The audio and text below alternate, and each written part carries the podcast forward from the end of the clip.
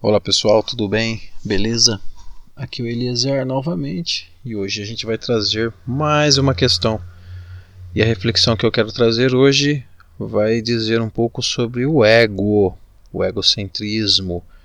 Será que realmente o ego ele é o grande inimigo do ser humano? Ele é o grande inimigo da sociedade?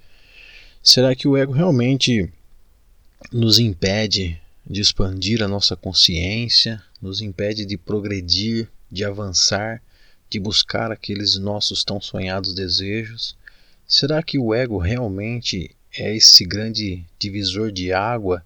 Será que o ego realmente ele nos impede de alcançar o paraíso, de alcançar a plena felicidade? Essa é a questão que nós vamos desdobrar nesse podcast para que você, porventura, venha sanar algumas dúvidas é, em relação ao ego e, e esse fenômeno de interação social e que muitas vezes a gente coloca interinamente o, a culpa no ego, simplesmente pelo sofrimento, pelo sofrimento das outras pessoas, pelas corrupções, pela violência, pela desigualdade, pelas injustiças, enfim, todas aquelas coisas desagradáveis, geralmente nós costumamos colocar a culpa interinamente no ego. E por isso a gente acredita que o ego talvez seja o grande demônio da sociedade e que é preciso eliminá-lo de uma vez por todas para que nós possivelmente alcançamos a plena felicidade e uma sociedade mais harmônica ou então o paraíso, o céu, propriamente dito, estabelecido na Terra. Talvez com a extinção do ego nós alcançaríamos isso. Mas será que é isso mesmo? Será que o ego ele é o grande inimigo do homem? Ele é o grande inimigo da sociedade, da humanidade como um todo? Nós vamos desdobrar isso e com certeza você vai sanar muitas dúvidas que você tem em relação ao ego. Afinal, a gente diariamente costuma sempre demonizar esse tal do ego e a gente vai desdobrar esse assunto para a gente entender algumas relações e algumas implicações em relação ao fator ego. Primeiramente, para a gente entender essa questão, vamos trazer aqui uma concepção de Sigmund Freud, que é um dos, um dos fundadores da psicanálise e que ele passou a vida a estudar o comportamento do ser humano e ele denominou três fatores cruciais que vão dar sentido a todos nós.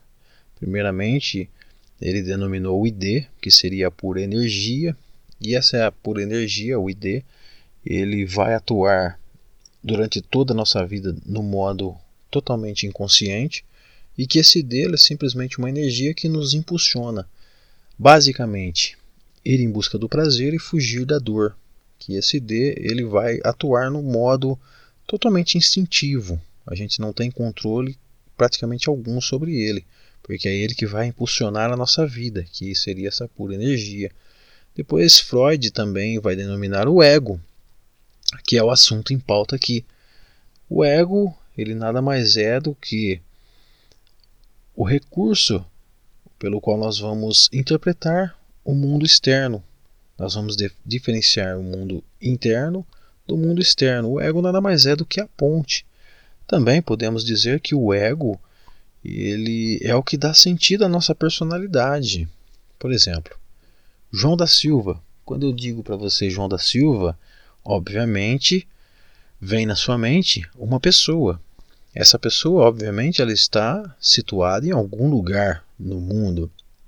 Então, o João da Silva, quem é o João da Silva?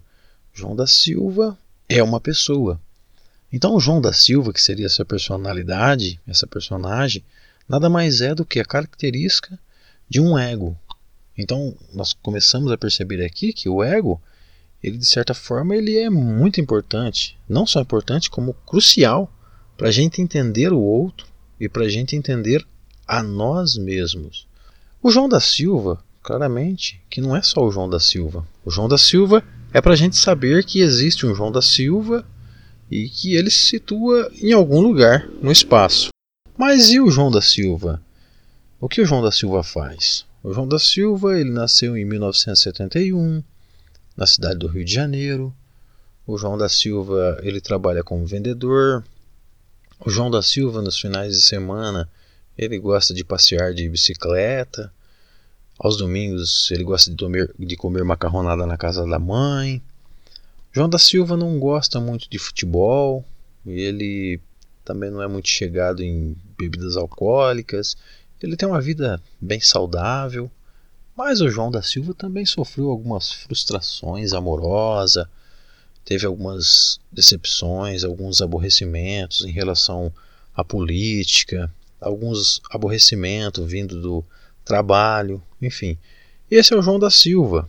Além do João da Silva, todo um, um bojo de características, de gostos, de desejos e também de coisas que ele não gosta. Então, é esse conjunto de fatores que vai dar sentido ao João da Silva.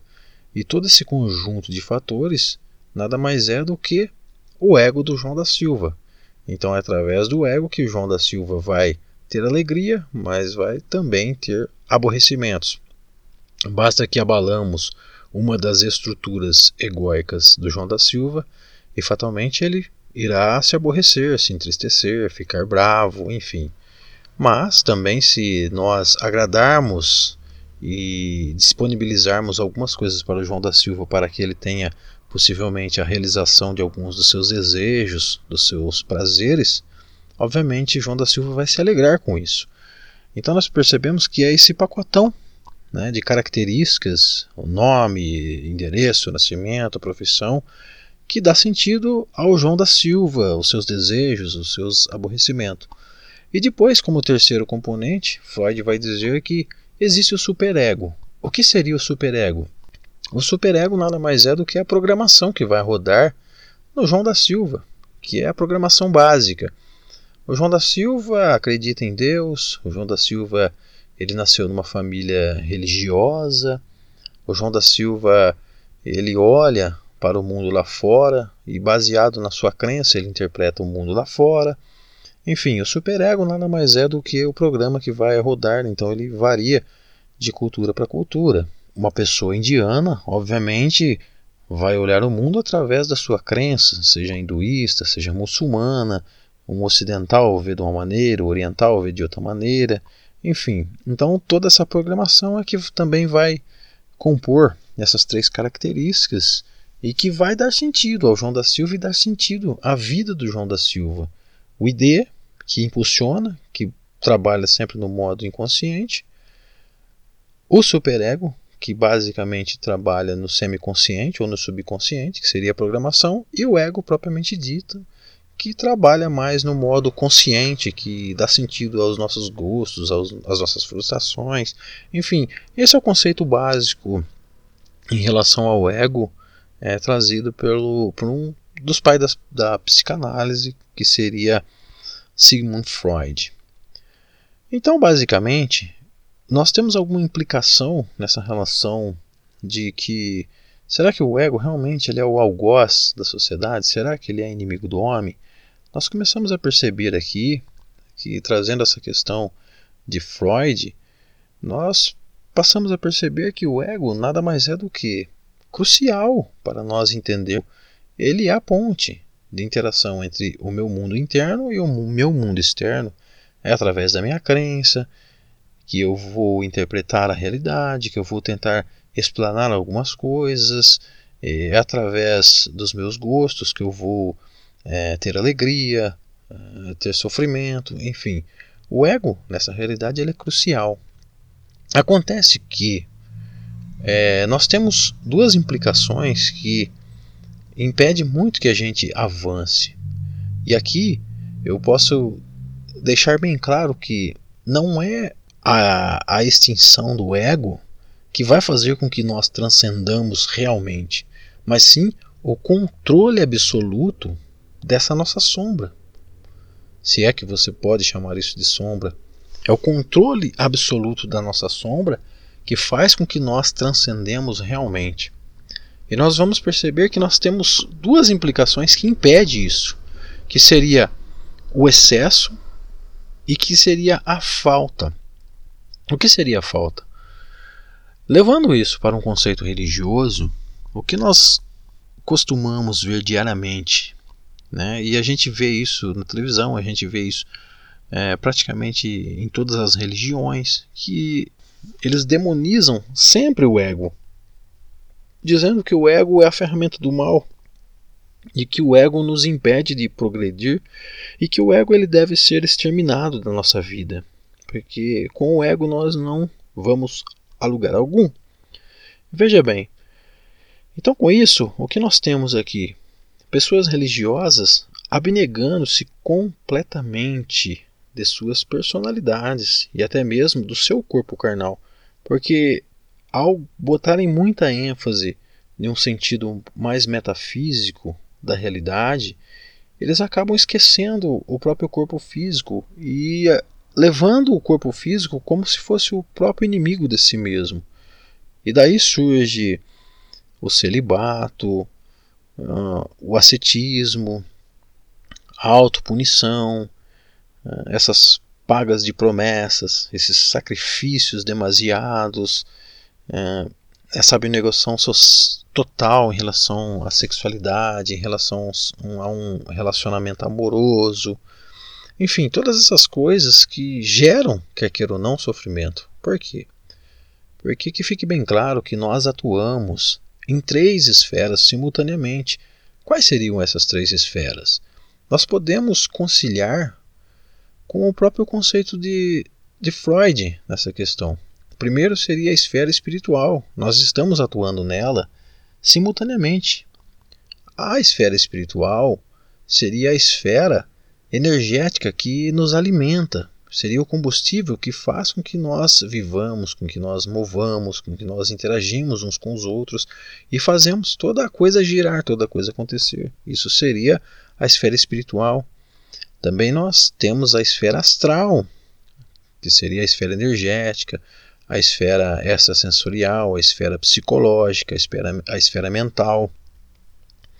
E depois nós temos a nossa esfera física, que seria a esfera corporal.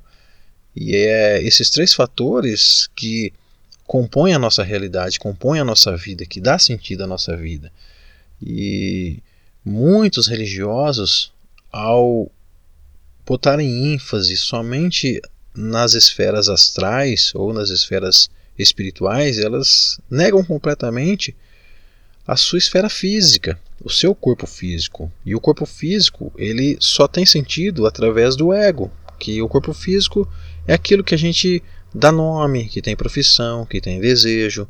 E então nós podemos perceber que muitos religiosos cometem excessos na tentativa de transcender essa realidade a uma outra realidade. Mas será que isso realmente é capaz de fazer com que transcendemos essa realidade para realidades maiores, patamares maiores, uma vez que entendendo que nós somos é, integralmente três realidades simultaneamente e que todas essas três realidades são feitas de uma mesma coisa, em diferentes graus. Tanto a esfera espiritual, como astral, como corporal, são subproduto uns dos outros e que, em hipótese nenhuma, eles devem ser negados. Então, nós vemos que negar o corpo, seja através do ascetismo, seja através do celibato, seja através desses sacrifícios desnecessários e tentar exterminar praticamente o ego, não é a chave para a transcendência.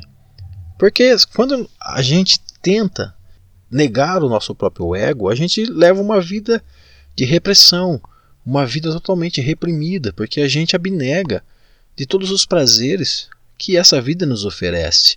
A gente abnega até mesmo das necessidades essenciais que o nosso corpo pede. A gente não respeita as vulnerabilidades do nosso corpo, as fragilidades, as dores. E será que realmente isso vai fazer com que nós transcendamos? Porque se você tenta eliminar o ego da sua vida, a sua vida fica totalmente sem sentido. Imagine o João da Silva nessa questão, com o ego completamente eliminado.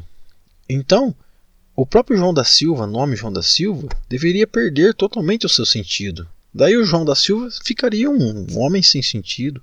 Imagina o João da Silva sem ambição nenhuma, o João da Silva sem desejo nenhum, o João da Silva sem necessidade essencial nenhuma, o João da Silva sem nenhum tipo de aborrecimento. Quem seria o João da Silva? O João, do, João da Silva não seria. Não sendo, ele perderia todo o seu sentido nessa realidade.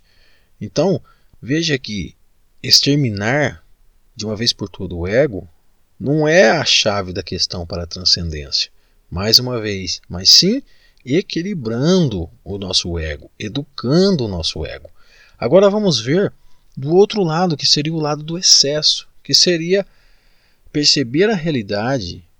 Infelizmente, é o que a maioria hoje está percebendo, que é perceber a realidade, a identidade, a nossa vida fosse integralmente de carne e osso, que você partiu do ventre materno e que a partir daí que você surgiu, veio a vida e que a sua vida é isso e após a morte não existe mais nada do João da Silva, ou mais nada de você, ou mais nada de mim. Então esse seria o lado materialista somente da vida. Então viver a vida somente olhando dando ênfase do lado materialista, esquecendo as outras esferas, que seria a esfera espiritual e a esfera astral, você vê também que não é a chave para a transcendência, não é a chave para a expansão de consciência, porque também cometemos excesso, porque vivendo materialmente, exacerbadamente, nós vamos louvar o nosso ego. Louvando o nosso ego, aí sim nós vamos viver interinamente no modo instintivo, que seria é, competindo, querendo passar por cima dos outros, querendo ser melhor, querendo ganhar mais, querendo obter mais, querendo tomar mais posses, querendo gozar de todos os prazeres possíveis da vida de forma abundante, cometendo excessos, cometendo é, a gula, que seria a gulodice, né? e com isso acarretando uma série de efeitos colaterais. E é o que a gente vê hoje. Por exemplo, a pessoa louva muito o seu ego, o seu corpo, então ela quer tomar uma cerveja. Mas ela não quer tomar uma ou duas cervejas moderadamente. Ela quer tomar logo é um caminhão de cerveja para postar foto, para mostrar para os amigos, né? Olha, eu sou feliz, eu estou feliz porque estou gastando toda a minha grana, né, com cerveja, com churrasco e por aí vai. É, são todos esses excessos oriundos o quê? De um de um louvor exacerbado à nossa característica, à nossa personagem e um esquecimento total essas nossas outras esferas que nós vivemos simultaneamente. A nossa realidade, ela tem mais ênfase aonde nós colocamos verdadeiramente a nossa mente. Por um lado, nós temos a abnegação, porque os indivíduos abnegam-se os próprios corpos e colocam ênfase no mundo astral ou no mundo espiritual. Por outro lado, é uma negação total do mundo astral, do mundo espiritual e uma ênfase total no corpo, de carne e osso. Então você vê que nem para o lado excessivo, que seria esse louvor absoluto ao corpo, e nem para o lado abnegador, que seria essa repulsa total à nossa personalidade, ao nosso ego, realmente são a chave que vai fazer com que transcendamos não somente nessa realidade, como transcendamos a nós mesmos, é, de, de maneira a expandir a nossa consciência e transcender outras realidades, obviamente.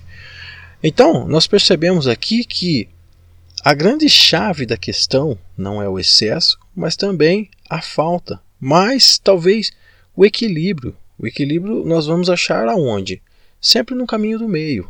Quando eu digo o caminho do meio, eu não digo você estar ali oscilando entre um e o outro, ficar meio indeciso, mas eu digo em você saber ter consciência de que você vive simultaneamente em três esferas e que é preciso você dar vazão, dar alimento nessas três esferas, que seria você respeitar o seu corpo, respeitar as suas vulnerabilidades, atender ao chamado dos seus prazeres, mas você não precisa atender exacerbadamente. Dar a ele o que é necessário, porque o nosso corpo ele é inteligente. Por exemplo, você tem fome, você não precisa comer cinco pratos de comida, comer uma churrascada. Você tem fome, mas você simplesmente pode saciar-se educadamente de uma boa refeição. E o seu corpo ele vai saciar-se e daí tudo bem. Por quê? Porque você vive nesse corpo, então ele deve ser amado, ele deve ser respeitado, ele não deve ser abusado, né, tanto para o excesso, como também ser castigado, como se esse corpo fosse o seu próprio inimigo. Então, a chave da questão é encontrar um ponto de equilíbrio. O que seria o ponto de equilíbrio? Viver os prazeres da vida, atender aos chamados do seu ego, mas de forma consciente, nunca negando, mas também nunca excedendo. Eu costumo dizer que a diferença de uma realidade superior, do mundo superior, de um mundo extraterrestre superior, do mundo celestial ou que você imagina, a diferença desses mundos para mundos inferiores ou um, grandes umbrais ou infernos, tártaros, o que você imagina, a diferença é uma só. Nos mundos celestiais, os seres que ali vivem, eles simplesmente eles conduzem os seus egos, eles conduzem os seus desejos. Em mundos inferiores, é os desejos que conduzem os seres. Mas veja que o fator crucial, que seria a chave da questão, que é o ego, ele está presente nos dois mundos, tanto o mundo superior como o mundo inferior, com uma diferença de posição. Então, você percebe que é o controle disso tudo que faz com que nós transcendamos realmente. Não é a abnegação total do nosso ego, mas é o controle do nosso ego. É o bom direcionamento do nosso ego que faz com que nós transcendamos. Por quê? Porque nós vivemos num mundo dual. E todo mundo dual, necessariamente, o ego, ele é crucial para que nós possamos interpretar as realidades em mundos duais. Sem o ego, não faz sentido nenhum eu desejar, não faz sentido nenhum até mesmo eu fazer esse podcast, não faz sentido nenhum eu ambicionar alguma coisa, porque eu não tenho ego. Agora, se não faz sentido nenhum eu ter nenhum dessas coisas, o que eu estou fazendo aqui nessa realidade? Porque o ego ele nos move. Juntando esses três fatores de Freud, isso tudo nos move. Então, nos planos duais, o ego ele é crucial crucial, ele é extremamente necessário. E como eu disse, a diferença de um anjo e de um demônio, de um sábio e de um homem comum, simplesmente é a posição. Os anjos, os sábios, conduzem, eles têm o poder absoluto sobre os seus impulsos, sobre os seus desejos, sobre os seus egos. E os demônios, o homem comum, simplesmente aos seus desejos que os conduzem. E aí, quando nós temos o ego que conduz o homem, aí sim nós temos muito sofrimento. Está aí a grande chave da questão. Não é o ego o grande algoz do ser humano, mas sim a falta de controle total dele, a falta de reconhecimento disso em nós. Eu devo reconhecer que eu tenho ego, porque o ego é que dá sentido à minha personalidade. Eu devo reconhecer que eu tenho ambições, eu devo reconhecer que eu tenho desejos, eu devo reconhecer que eu fico aborrecido muitas vezes, dado muitas questões, muitas coisas que acontecem. Eu tenho que reconhecer isso em mim, para depois sim eu começar a trabalhar isso em mim. O João da Silva tem que reconhecer isso nele, para começar a trabalhar isso nele atender às demandas, respeitar o nosso corpo, dar todo o carinho necessário. Mas dar o carinho necessário não de maneira a você botar ênfase total no mundo material. Dar-lhe o carinho necessário sabendo educá-lo de forma ideal, de forma adequada. Nem muito, mas também a falta total, porque isso vai fazer mal. Eu costumo dizer, um exemplo clássico, e você pode estender isso para todos os sentidos da sua vida. A água é essencial para a nossa vida. Sem água, não é possível haver vida. Mas digamos que se eu jogar você numa bacia de água doce, pura, potável, e você não souber nadar, o excesso dela vai te matar. Então, nós podemos perceber que a água é essencial, mas se você não tomá-la na dose adequada, na dose ideal, você pode sofrer várias consequências. Se você não tomar água, obviamente isso vai ter muitos efeitos colaterais, e fatalmente você irá morrer. Mas se você tomar água demais, você também pode ter muitos efeitos colaterais e morrer. Então é achar um ponto de equilíbrio. E isso nós podemos aplicar no nosso ego, isso nós podemos aplicar nos nossos desejos. Por que, que eu vou viver uma vida totalmente abnegada dos prazeres?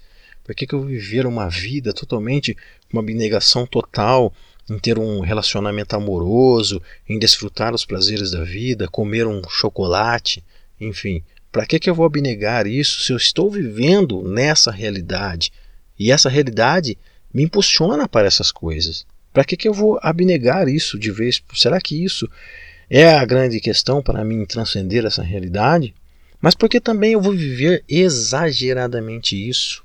Porque dos dois lados traz transtorno. Então, é a educação no nosso ego que faz com que realmente nós transcendamos essa realidade para uma realidade maior.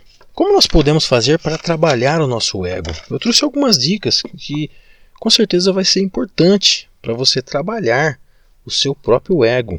Primeiramente, você deve mudar toda a sua programação, como já disse, né, que está composta aí no superego. Mudar a sua programação, é, você deve mudar os seus hábitos, né, porque nós temos muitos hábitos ruins. E se você perceber, se você fazer uma alta análise diariamente, você vai perceber que você se aborrece por coisas totalmente fúteis, sem sentido, coisas irracionais.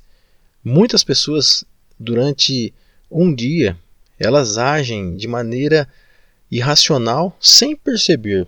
Então, é uma mudança de hábito, estar atento, ter uma autocrítica, mas não é aquele sentimento de culpa. É diferente você ter uma autocrítica, mas sempre te respeitando.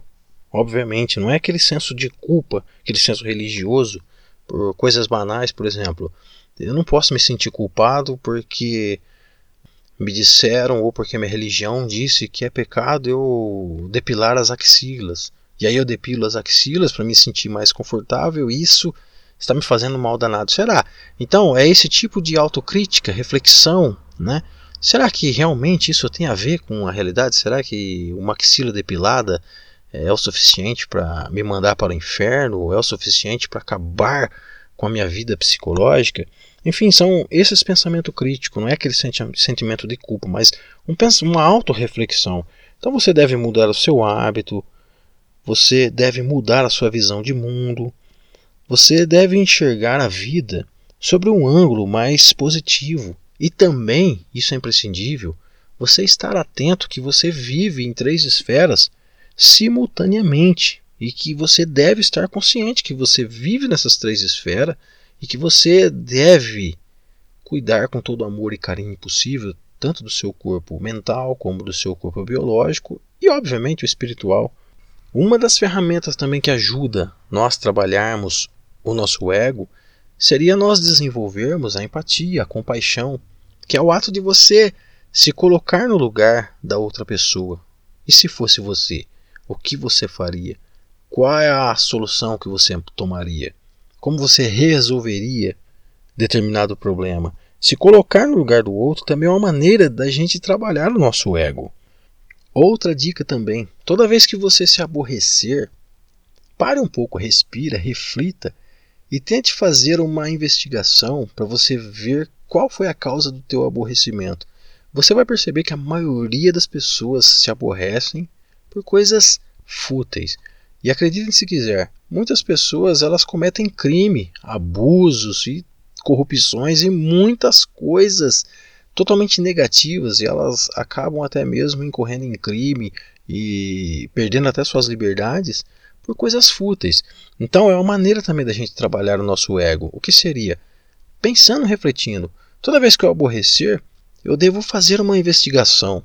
Eu devo fazer um retrocesso na linha do tempo para saber o porquê que eu estou aborrecido. Pessoas se aborrecem por causa de uma partida de futebol, pessoas se aborrecem porque o salgado que ela queria comer estava frio, e você vê que essa série de, de aborrecimentos que traz uma, uma série de sofrimentos na vida da gente e que quando você para para perceber, você começa a a perceber nitidamente que não faz sentido você sofrer por isso. E você sofre por quê? Porque algumas estruturas do seu ego foram abalados. Então, é bom você estar atento é, a esses pequenos aborrecimentos diários e você fazer uma autoanálise se realmente faz sentido você sofrer por coisas que não faz sentido sofrer. E você só consegue fazer isso fazendo essa auto-reflexão, fazendo essa investigação e perguntando a você mesmo o porquê. Fazendo isso, você vai começar paulatinamente a trabalhar o seu próprio ego.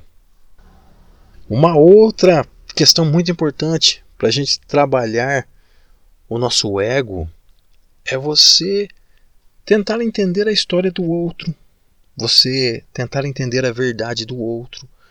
Por exemplo, você tem amigos, talvez no trabalho, no colégio, que tem um, um tipo de crença que você acaba achando aquilo meio bizarro.